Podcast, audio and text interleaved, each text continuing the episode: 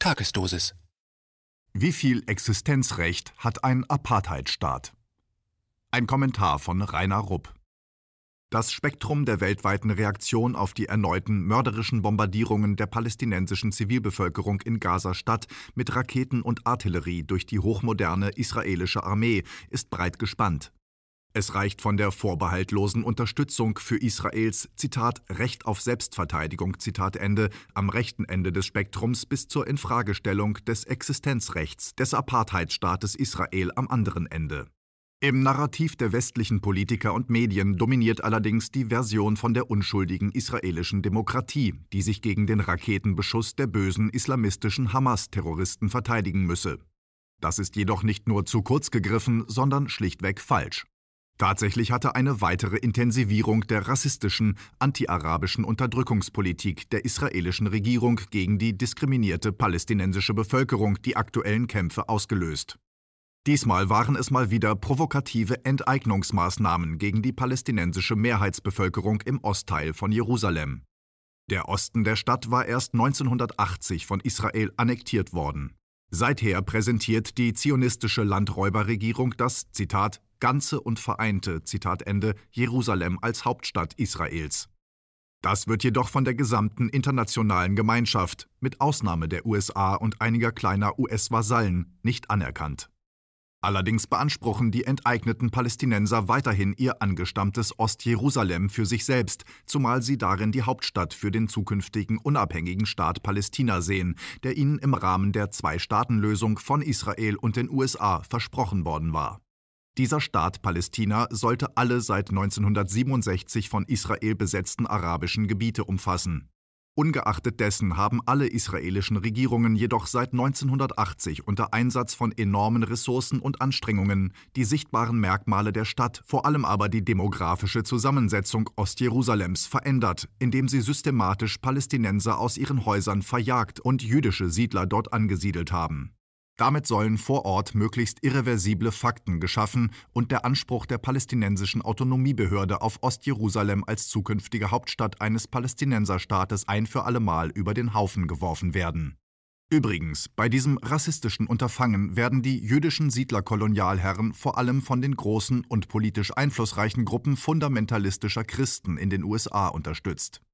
Die tun das nicht etwa aus Liebe zu den Juden, sondern weil sie fest daran glauben, dass die herbeigesehnte Wiederkehr ihres Herrn Jesus auf Erden erst dann stattfinden kann, wenn das heilige Land frei von Muslimen ist. In jüngster Zeit konnte man wieder eine Intensivierung der ethnischen Säuberung von Palästinensern aus dem Ostteil der Stadt beobachten. Dazu gehörte auch die jüngste Aktion der israelischen Polizei und Armee, als sie vor etwa zwei Wochen begann, erneut arabische Familien mit Gewalt aus ihren angestammten Häusern in Ostjerusalem zu verjagen, um dort Platz für jüdische Siedler zu machen. Bei denen handelt es sich meist um aus den USA zugezogene Fanatiker, die ihre Mission darin sehen, die heilige Stadt Jerusalem gänzlich araberfrei zu machen. Zeitgleich provozierte die israelische Führung Tausende von muslimischen Palästinensern, denen sie im heiligen Fastenmonat Ramadan mit großem Polizeiaufgebot den Zugang zur Al-Aqsa-Moschee auf dem Tempelberg versperrten, wo sie ihr Abendgebet halten wollten. Dabei kam es zu massiven Zusammenstößen. Das Video ist im Schriftartikel verlinkt. Allein am 8. Mai waren dabei nach offiziellen israelischen Polizeiangaben 163 Palästinenser und sechs israelische Polizisten unterschiedlich schwer verletzt worden. Damit nicht genug. Am selben Tag stürmte israelische Polizei mit Tränengas und Schockgranaten den riesigen Gebetssaal der Moschee, um die Gläubigen ins Freie zu treiben. Das ebenfalls verlinkte, vom britischen The Guardian gepostete Video zeigt chaotische Szenen von diesem ungeheuerlichen Vorgang, denn Al-Aqsa gehört zu den weltweit heiligsten Städten des Islam.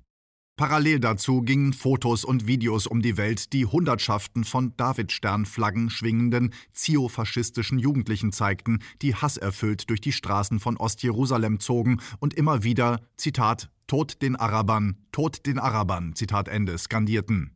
Ein Video dazu ist ebenfalls im Schriftartikel zu finden. In der Vergangenheit war es der israelischen Propaganda im Westen immer wieder gelungen, mit handfester Unterstützung zionistischer Kreise in lokalen Medien und in der Politik der Öffentlichkeit eine Fassade von Demokratie und Rechtsstaatlichkeit vorzugaukeln, trotz der massiven Diskriminierung gegen die arabische Bevölkerung innerhalb der israelischen Grenzen und der brutalen Besatzerpolitik in den palästinensischen Gebieten. Demgegenüber stand das sorgsam gepflegte diabolische Bild des politisch irrationalen, religiösen Fundamentalismus der Palästinenser. Dieses Bild hat sich jedoch in den letzten Jahren teilweise zu Ungunsten der israelischen Propaganda geändert. Dank der jüngsten Bilder und Nachrichten aus Israel, die den religiös-fundamentalistischen Rassismus der jüdischen Zeloten dokumentieren, haben auch im Westen immer mehr Menschen erkannt, was in dem religiös definierten jüdischen Staat Israel tatsächlich vorgeht nämlich ein Verbrechen gegen die Menschlichkeit. Im Vergleich dazu erscheinen die Palästinenser mitsamt ihrer Führung eher als Kraft säkulärer Rationalität. Diese Entwicklung wurde jetzt durch die Hamas, die palästinensische Widerstandsorganisation im Gazastreifen, wieder in Frage gestellt, als sie als Zeichen der Solidarität mit den geschundenen und erniedrigten Brüdern und Schwestern in Ostjerusalem, in der Al-Aqsa-Moschee und im Westjordanland begannen, Raketen gegen Israel abzufeuern. Denn damit haben sie Netanyahu geholfen, den echten, verzweifelten Protest gegen die israelische ethnische Säuberung in Ostjerusalem zu einem weiteren Hamas-Israel-Konflikt umzudeuten. Hamas hat Netanyahu den Vorwand geliefert, von Israels angeblichem Recht auf Selbstverteidigung Gebrauch zu machen. Dennoch musste auch Netanyahu eingestehen, dass die breiten zivilen Unruhen im Inneren von Israel eine größere Bedrohung darstellten als die ungenauen, im Eigenbau hergestellten Hamas-Raketen aus Gaza. Ein Zentrum der Unruhen war zum Beispiel die israelische Stadt Lot, südöstlich von Tel Aviv, mit einer starken palästinensischen Präsenz.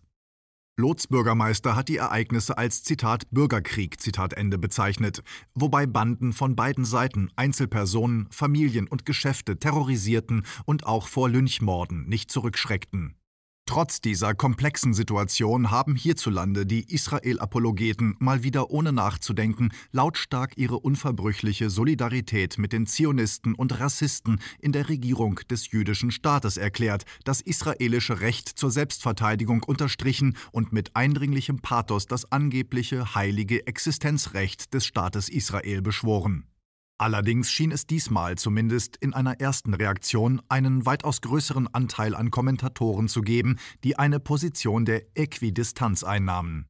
Einerseits beklagten sie den, allerdings sehr ungenauen, Raketenbeschuss israelischer Dörfer durch die Hamas und bezeichneten ihn zu Recht als Kriegsverbrechen, aber zugleich wiesen sie auf die Unverhältnismäßigkeit der Mittel bei der Reaktion der israelischen Armee und Luftwaffe hin. Denn es war vollkommen inakzeptabel, mit Bomben, Raketen und Artilleriegranaten zivile Ziele anzugreifen und, wieder einmal, ganze Stadtviertel in Gaza platt zu machen. Über 200 Tote, davon die Mehrzahl Frauen und Kinder, sind dieser zionistischen Barbarei bereits in den ersten Tagen zum Opfer gefallen. Obwohl die Aktionen beider Konfliktparteien zweifelsfrei Kriegsverbrechen darstellen, wird man mit einer Gleichsetzung der Situation vor Ort jedoch nicht gerecht. Denn dadurch wird nicht unterschieden zwischen Unterdrückern und Unterdrückten, zwischen Besatzern und Besatzungsopfern, zwischen jüdisch-kolonialen Siedler-Herrenmenschen und ihren arabischen Sklaven. Auch unterscheidet eine Gleichsetzung nicht zwischen der mächtigen Militärmaschine Israels mit ihren modernen Waffen und deren ungeheurer Zerstörungskraft und den selbstgebastelten, ungenauen Raketen und Steinschleudern auf der Gegenseite. Dann gibt es noch am anderen Ende des Spektrums westlicher Kommentatoren, vor allem in den alternativen Medien, Kritiker, die die aktuellen Kriegsverbrechen und Verbrechen gegen die Menschlichkeit in Gaza den langen Listen ähnlicher israelischer Verbrechen der letzten Jahrzehnte hinzurechnen. Nicht wenige fordern sogar das Ende des israelischen Apartheidstaates. Das wiederum löst bei all jenen, die das sogenannte Existenzrecht Israels zu ihrem Zitat nationalen Interesse Zitat erhoben haben, wie das zum Beispiel Kanzlerin Merkel getan hat, helle Empörung aus. Mit dem Totschlagbegriff Antisemitismus soll jede weitere Diskussion im Kern erstickt werden. Dennoch möchte ich angesichts der neuen israelischen Verbrechen der Frage nachgehen, ob Israel ein Apartheidsstaat ist und wenn ja, wie es dann um die angebliche Existenzberechtigung eines Apartheidsstaates steht. Der Begriff Apartheid steht für einen rassistischen Polizeistaat mit einem entsprechenden Überwachungssystem und Gesetzeswerk. Der erste Apartheidstaat, die Rassistische Republik Südafrika, mit der die Bundesrepublik Deutschland seinerzeit innige wirtschaftliche und insgeheim auch militärische Beziehungen gepflegt hatte, ist im Jahr 1994 als staatliches Gebilde ausgelöscht worden. Das zutiefst verbrecherische Staatssystem der weißen Herrenrasse wurde von der politischen Landkarte des Globus für immer getilgt. Aber die zuvor in Südafrika herrschende weiße Minderheit wurde von der neuen, demokratisch gewählten Herrschaft der schwarzen Mehrheit nicht ins Meer getrieben oder massakriert. Mit dieser Gräuelpropaganda wollte man in der westlichen Öffentlichkeit Verständnis für die angeblich hoffnungslose Situation der weißen Südafrikaner gewinnen und so ihre Existenzberechtigung am Kap der guten Hoffnung verlängern. Dieses Horrorszenario, das im Westen von konservativen Eliten und ihren umtriebigen Medien an die Wand gemalt wurde, hat sich zum Glück nicht materialisiert. Wie die Sache ausging, ist Geschichte und allseits bekannt. Bekannt ist auch, dass es keine Pogrome oder Lynchjustiz gegen die Weißen gab. Auch wurden diese nicht ihres rechtmäßigen Eigentums beraubt. Selbst notorische Verbrecher, Folterer und Killer im Dienst des Apartheidsstaates wurden nicht verurteilt, wenn sie vor einem ordentlichen Gericht öffentlich ihre Verbrechen bekannten und Reue zeigten. Die wenigen uneinsichtigen Kriminellen hatten in der Regel viel Zeit, das Land unter Mitnahme großer Teile ihres Vermögens zu verlassen. Was lehrt uns das? Das verbrecherische Staatsgebilde Südafrika hatte sein Existenzrecht verwirkt. Der Apartheidstaat Südafrika wurde ausgelöscht und ist von der politischen Landkarte verschwunden. Aber die südafrikanische Gesellschaft hat sich dadurch zum Besseren geändert. Allerdings hat die weiße Minderheit ihre durch das alte System per Gesetz zugesicherten Privilegien als Herrenrasse verloren. Im neuen Staat ist nun jeder Bürger Südafrikas vor dem Gesetz gleich, egal welcher Hautfarbe er ist. Wenn wir uns nun Israel anschauen, finden wir viele Parallelen zum ehemaligen südafrikanischen Apartheidsstaat, einschließlich des Angstszenarios, dass die jüdischen Israelis über kurz oder lang ins Meer getrieben würden, wenn die arabischen Bürger Israels gleiche Rechte bekämen. Wie zuvor schon in Südafrika dient dieses Argument auch hier dazu, die Privilegien der zionistischen Siedlerherrenrasse zu verewigen. Das zeigt der nachfolgende kurze Auszug aus meiner am 24. Juni 2018 veröffentlichten Tagesdosis mit dem Titel Neue Giftblüten des zionistischen Apartheid-Regimes. Zitat das Präsidium der Knesset hatte am 8. Juni 2018 eine Gesetzesvorlage der arabischen israelischen Balad-Partei zur Gleichstellung aller israelischen Bürger zurückgewiesen, bevor es überhaupt zu einer Debatte im Parlament kommen konnte. Die Vorlage wurde von den herrschenden Zionisten als ungeheuer frecher Anschlag auf die sogenannte Zitat israelische Demokratie Zitat gewertet, denn sie sah vor, den Grundsatz der gleichberechtigten Staatsbürgerschaft im israelischen Verfassungsrecht zu verankern.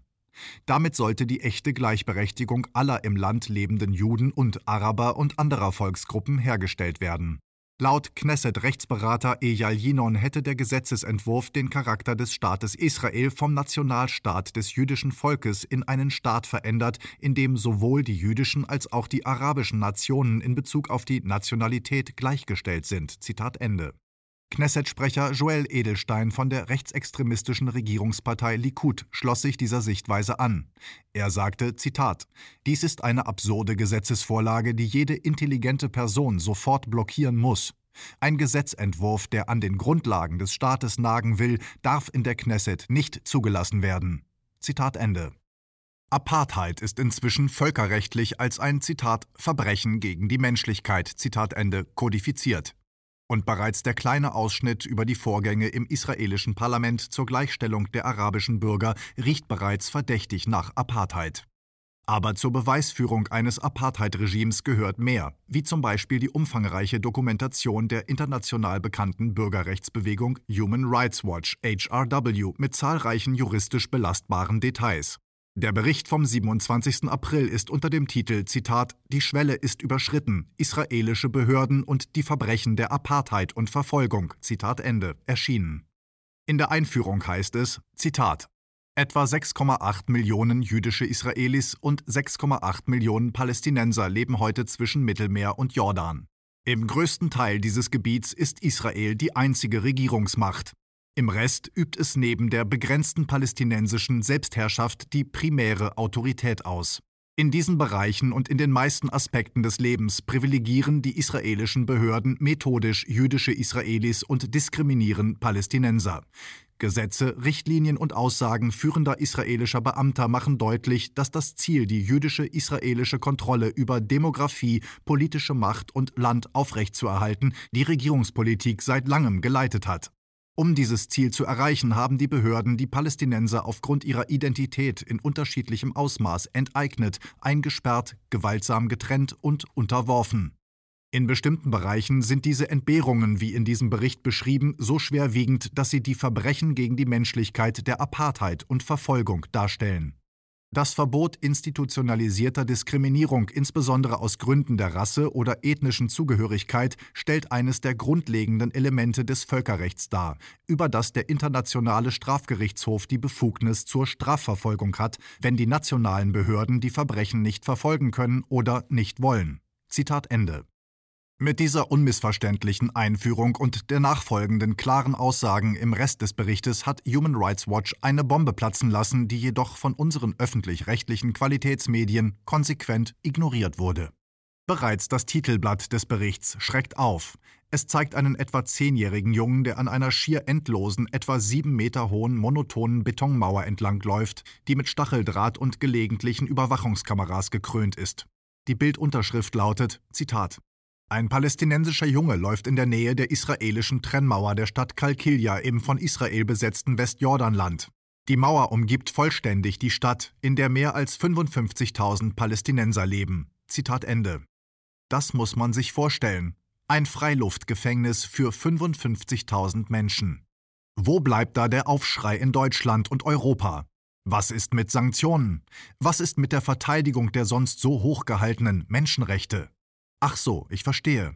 Die Menschenrechte verteidigen wir nur dort, wo es Bodenschätze oder geopolitische Vorteile zu holen gibt. Und Israel ist ohnehin so eine Sache. Als Deutsche müssen wir da ganz vorsichtig sein.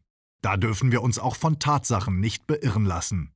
Daran ändert auch die Tatsache nichts, dass der Human Rights Watch Bericht seine Apartheid-Vorwürfe gegen Israel auf insgesamt 213 Seiten wie bei einer akribischen Anklageschrift mit deprimierenden Details belegt. Allerdings ist das nicht das erste Mal, dass die Natur des Apartheidsystems Israel in den letzten Jahren immer wieder demonstriert wurde. Dem aktuellen Human Rights Watch Dokument ging ein Bericht der UN-Wirtschafts- und Sozialkommission für Westasien vom 16. März 2017 voraus, der ebenfalls Israels Apartheid-Charakter aufgezeigt hatte.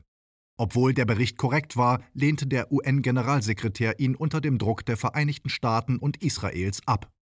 Hier sei daran erinnert, dass der ehemalige US-Präsidentschaftskandidat der Republikaner Pat Buchanan im Juni 1990 bereits festgestellt hatte, dass neben Palästina auch der US-Kongress, Zitat, Senat und Repräsentantenhaus ein von Israel besetztes Territorium sind. Zitat Ende. Auch war im Mai 2018 eine gründliche Untersuchung des bekannten Journalisten Jonathan Cook mit dem Titel Apartheid Israel erschienen.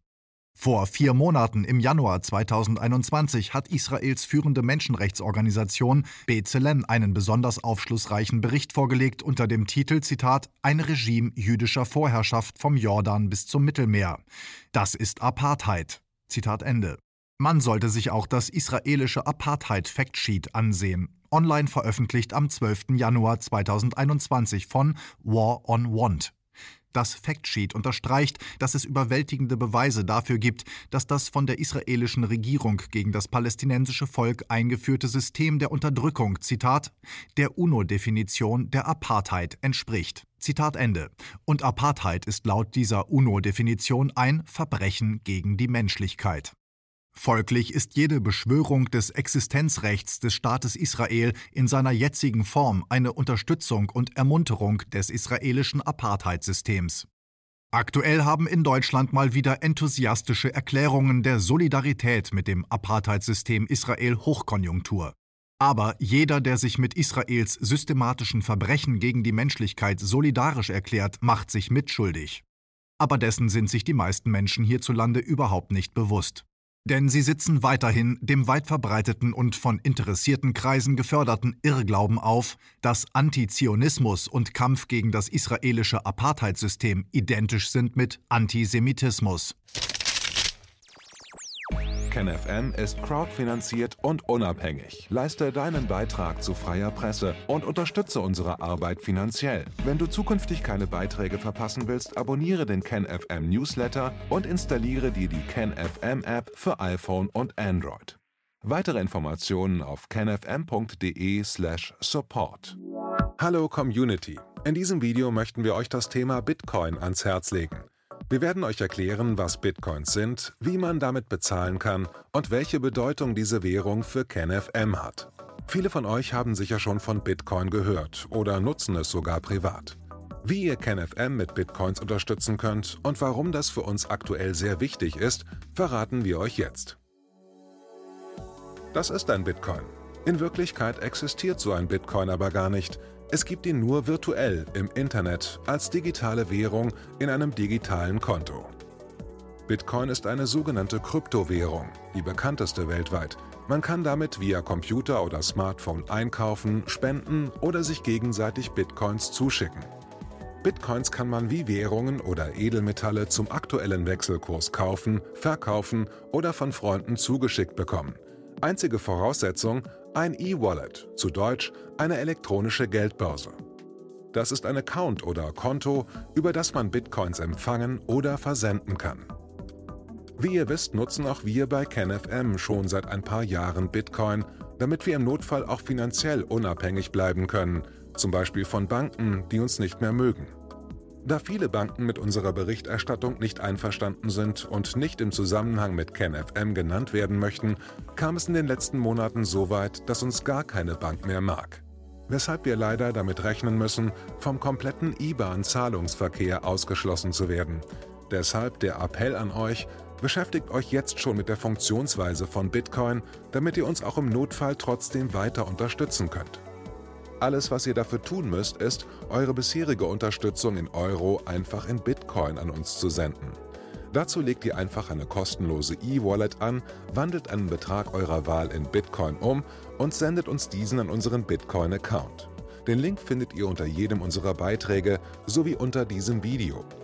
Alternativ dazu könnt ihr aber auch diesen QR-Code mit eurem Smartphone scannen. Übrigens, eine detaillierte Schritt-für-Schritt-Anleitung haben wir zum Nachlesen für euch schon einmal vorbereitet. Ihr findet sie auf kenfm.de/bitcoin. Ob Bitcoin oder Kryptowährungen wirklich die Zukunft des Geldes sind, wissen wir nicht. Aber vielleicht ist das bald unsere einzige Option, so unabhängig wie möglich und vor allem ohne Bankkonto für euch in Zukunft weiterhin freien und unabhängigen Journalismus machen zu können. Wir hoffen sehr auf eure Unterstützung und sagen jetzt schon tausendmal Danke. Euer Team von KenFM.